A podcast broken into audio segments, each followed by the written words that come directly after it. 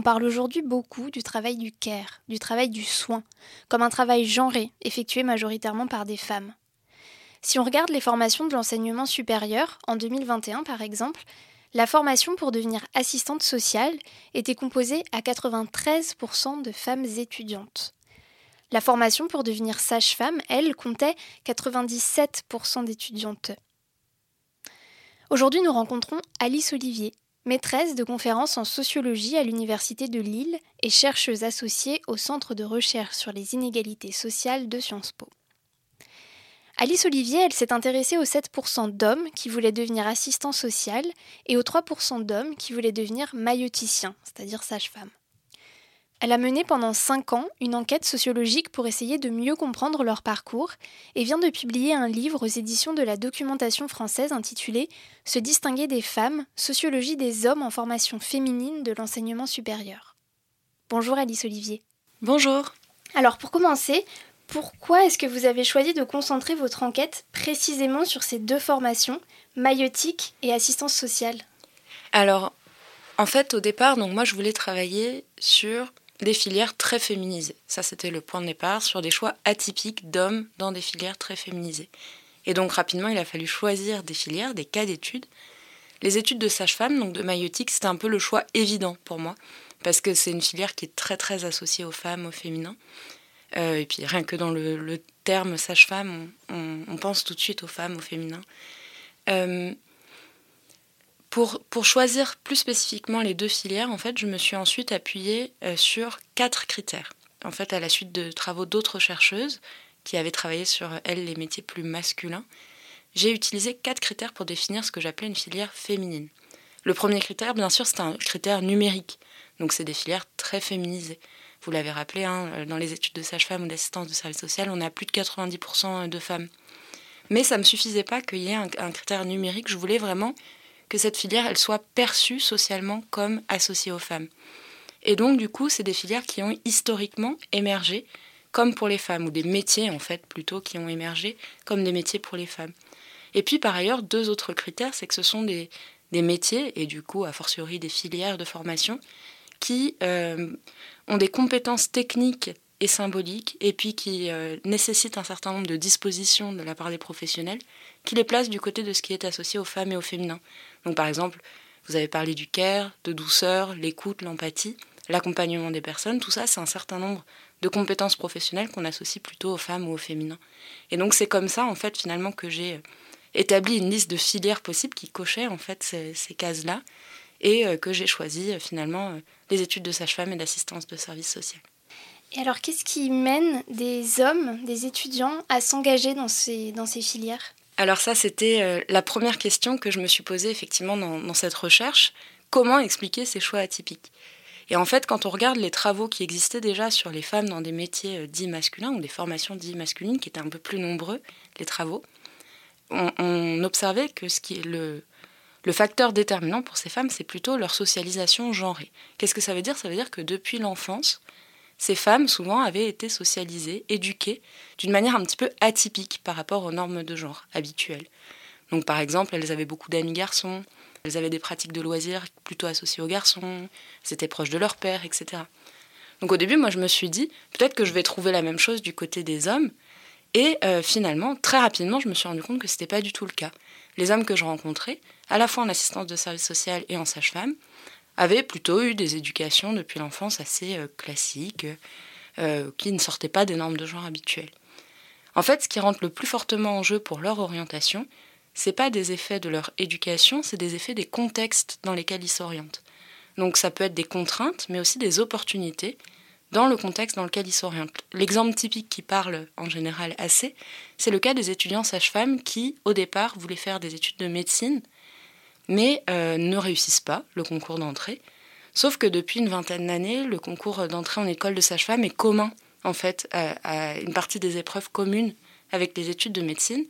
Et donc les étudiants peuvent préparer plusieurs concours. Et donc, euh, finalement, euh, leur classement ne leur permet pas de rentrer en médecine, mais on leur propose une place en sage-femme, par exemple. Au moment de la mutualisation des deux concours, le nombre d'hommes en formation a explosé. En fait, en un an, il a été multiplié par six. Donc on reste sur des effectifs très petits, mais malgré tout, ça montre bien que c'est un effet d'opportunité à la fois et de contrainte, c'est-à-dire, bah voilà, on n'a pas pu continuer en études de médecine, c'est une contrainte, on a raté un concours, et en même temps, on me propose une place dans une filière que je ne connais pas, je vais me renseigner, pourquoi pas m'orienter vers là. Donc voilà, ça ne veut pas pour autant dire que n'importe quel homme y va, bien sûr que leur, leur choix, leurs intérêts personnels rentrent en jeu. Dans ce livre, je montre notamment voilà, que selon les origines sociales, on n'a pas les mêmes aspirations, donc tout le monde ne va pas avec les mêmes envies finalement dans ces filières-là. Mais ce qui domine, c'est cet effet des contextes plutôt. Et votre travail de recherche, il n'a pas consisté uniquement à interroger des hommes sur leur orientation scolaire. Je crois que vous avez aussi été euh, en immersion à l'intérieur de plusieurs lieux de formation, dans plusieurs écoles. Et je crois que ce que vous avez observé illustre un concept sociologique qui s'appelle l'ordre du genre. Alors est-ce que vous pourriez nous expliquer en quelques mots ce que ça veut dire, l'ordre du genre, et comment ça a pris forme concrètement sur votre terrain d'enquête?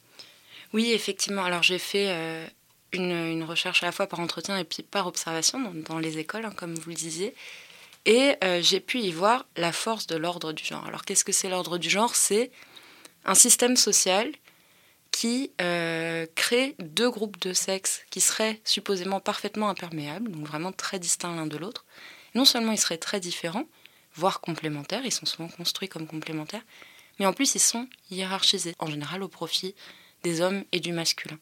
Donc l'ordre du genre, c'est ce système social qui reproduit la production de deux groupes de sexe hiérarchisés au profit des hommes et du masculin. Et euh, après m'être interrogée, moi, sur euh, la manière dont ces hommes euh, s'orientaient dans ces filières, je me suis demandé comment ça se passe une fois dans les, dans les formations et quelles normes de genre on voit à l'œuvre Qu'est-ce que ça, ça nous dit des fonctionnements locaux dans ces filières-là de l'ordre du genre? On pourrait s'attendre à ce que ça soit assez fondamentalement remis en question. On a un homme dans une promotion de 30 personnes, par exemple. Eh bien, on pourrait s'imaginer que finalement, cette domination des hommes qu'on voit habituellement dans la société serait atténuée, voire remise en question, que les rôles de genre seraient un peu reformulés, etc.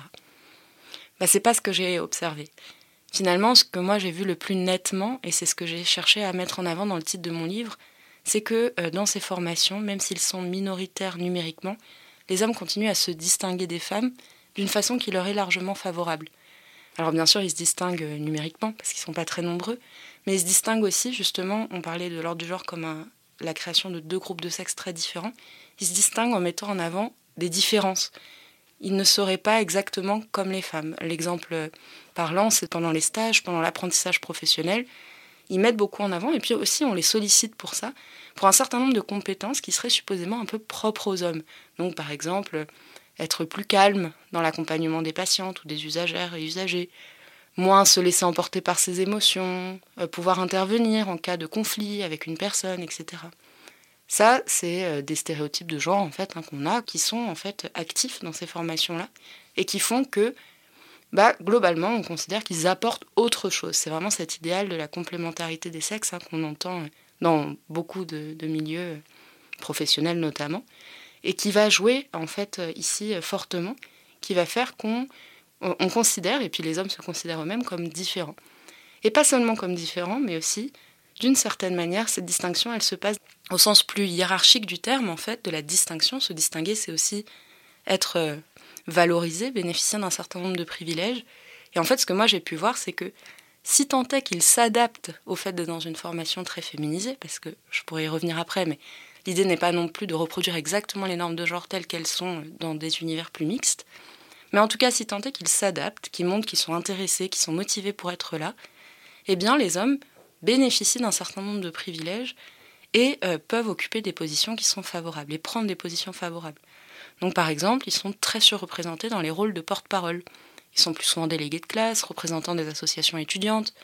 Ils entretiennent des liens souvent plus individualisés avec les enseignants et les enseignantes. Ils sont repérés pendant les stages. Ils ont plus souvent un travail après la sortie de formation.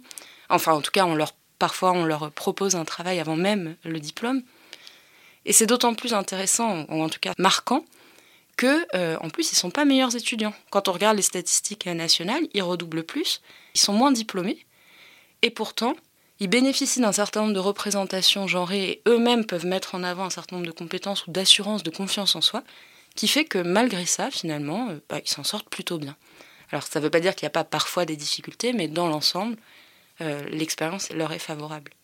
Et donc ce privilège, cette sorte d'avantage qu'ils réussissent à tirer de leur situation minoritaire, est-ce que c'est quelque chose qu'on observe aussi euh, chez les filles étudiantes en filière masculine, par exemple les filles dans le milieu de l'informatique, le bâtiment, etc. Est-ce qu'il y a un point commun à ce niveau-là?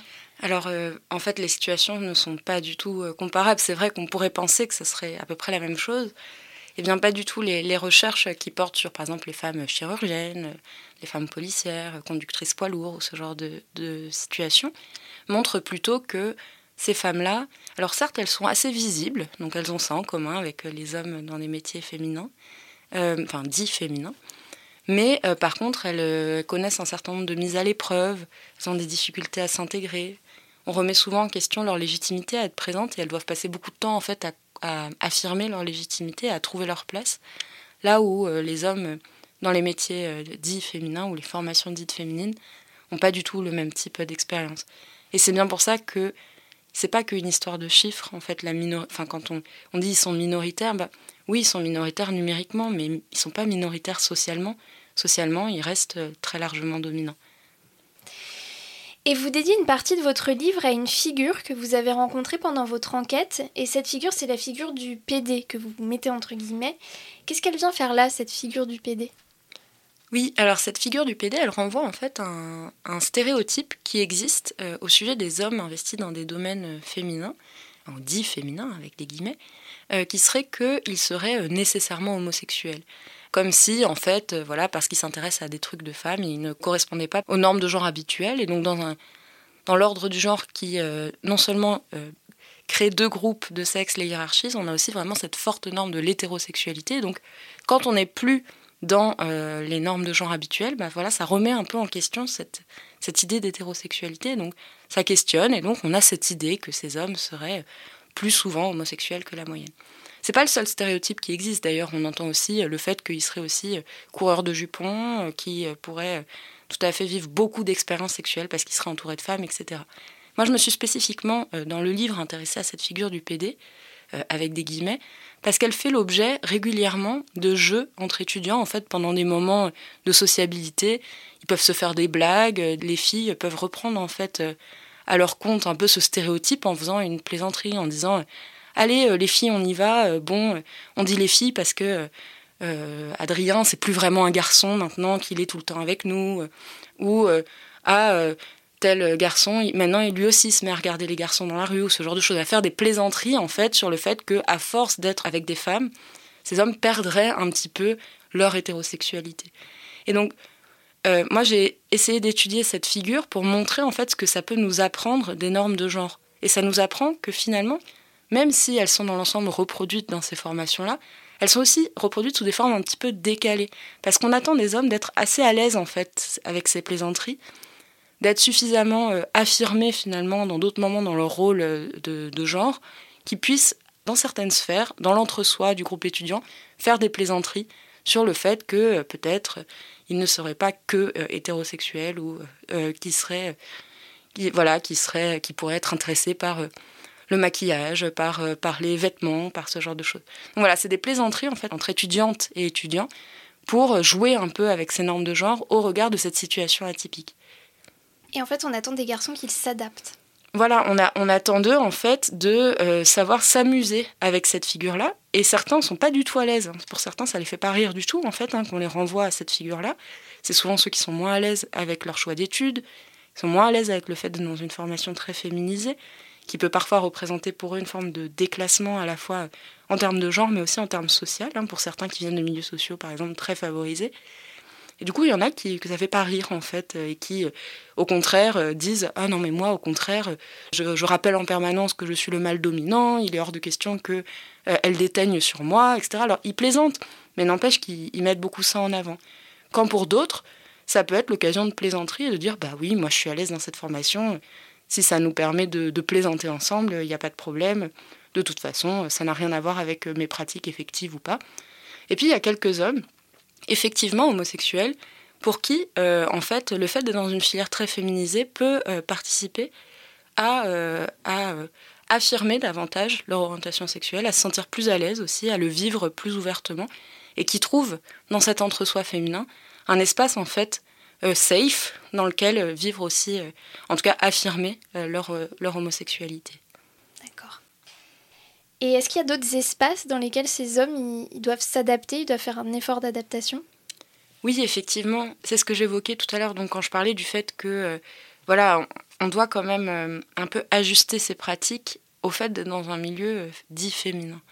Euh, ça se voit dans le groupe étudiant, par exemple, avec cette figure du PD, euh, mais aussi dans des moments, pas forcément au moment de jeu entre étudiants, juste dans des moments de sociabilité. On n'attend pas des hommes de rappeler en permanence qu'ils sont là, d'expliquer en permanence euh, qu'ils ont raison, qu'il faut les écouter, etc. Pas du tout. Ça, un homme qui ferait ça serait pas du tout apprécié. Dans ces groupes étudiants, j'ai pu observer l'importance d'un idéal d'égalité entre les sexes. En fait, c'est une norme qui est aujourd'hui assez répandue dans la société, notamment dans les jeunes générations. Hein, ça, beaucoup d'autres travaux le montrent. Et du coup, on n'attend pas des hommes de dominer explicitement en permanence. On attend d'eux de parfois se faire discret, se taire en fait. Les femmes, les étudiantes, elles peuvent être très contentes parfois d'être entre femmes, d'avoir des discussions entre elles qui les intéressent et pour lesquelles elles ont d'habitude moins d'espace, par exemple. Et donc, elles vont pas euh, souhaiter des hommes qui soient en permanence en train de rappeler leur présence. Dans la formation, c'est la même chose, c'est-à-dire que certes, on, peut valoriser chez les hommes, comme je disais tout à l'heure, un travail de mise à distance, d'être plus rationnel, etc., selon un certain nombre de stéréotypes de genre. Mais en attendant, pour être sage-femme ou assistant de service social, il faut être empathique, il faut être à l'écoute, il faut être dans l'accompagnement. Et c'est autant de compétences qui sont plutôt socialement associées aux femmes. Un homme qui ne serait pas d'accord du tout, qui n'irait pas du tout vers ce type de pratique, ne serait pas du tout perçu comme un bon étudiant. C'est quand même les conditions euh, sine qua non pour être dans, euh, dans ces métiers-là. Et donc, en fait, finalement, ce que j'ai pu observer, c'est ce qu'on attend d'eux, c'est, pas tant de, rappeler en permanence euh, leur existence leur présence en tant qu'hommes, que de jongler entre ce qui est socialement associé aux femmes et ce qui est socialement associé aux hommes, entre des moments où ils rappellent leur existence et leur appartenance euh, à un groupe de sexe euh, masculin, et les moments où au contraire ils se font un peu plus oubliés.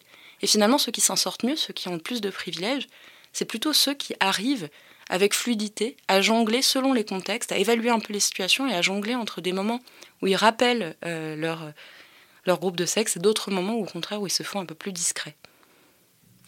Et donc finalement, euh, les résultats de votre, votre enquête sociologique, qu'est-ce qu'elles peuvent venir nous dire sur ce travail du care dont on parle énormément Est-ce qu'il faut que les hommes fassent plus de travail de care ou peut-être se forment plus au travail de care Est-ce que vous avez un avis sur cette question? Bah, Effectivement, euh, en fait, on, pense euh, souvent que euh, masculiniser le travail de care, notamment, ça pourrait permettre de le revaloriser socialement. Parce que le travail de care, le travail de soins est globalement assez peu reconnu. Et moi, j'ai beaucoup entendu ça pendant mon enquête, que c'était bien qu'il y ait des hommes qui viennent euh, parce que euh, ça va revaloriser ce travail aux yeux de la société. Alors, on peut effectivement imaginer que s'il y avait plus d'hommes, euh, beaucoup plus d'hommes, s'il y avait un changement massif, ça participerait un peu à changer l'image du travail de care.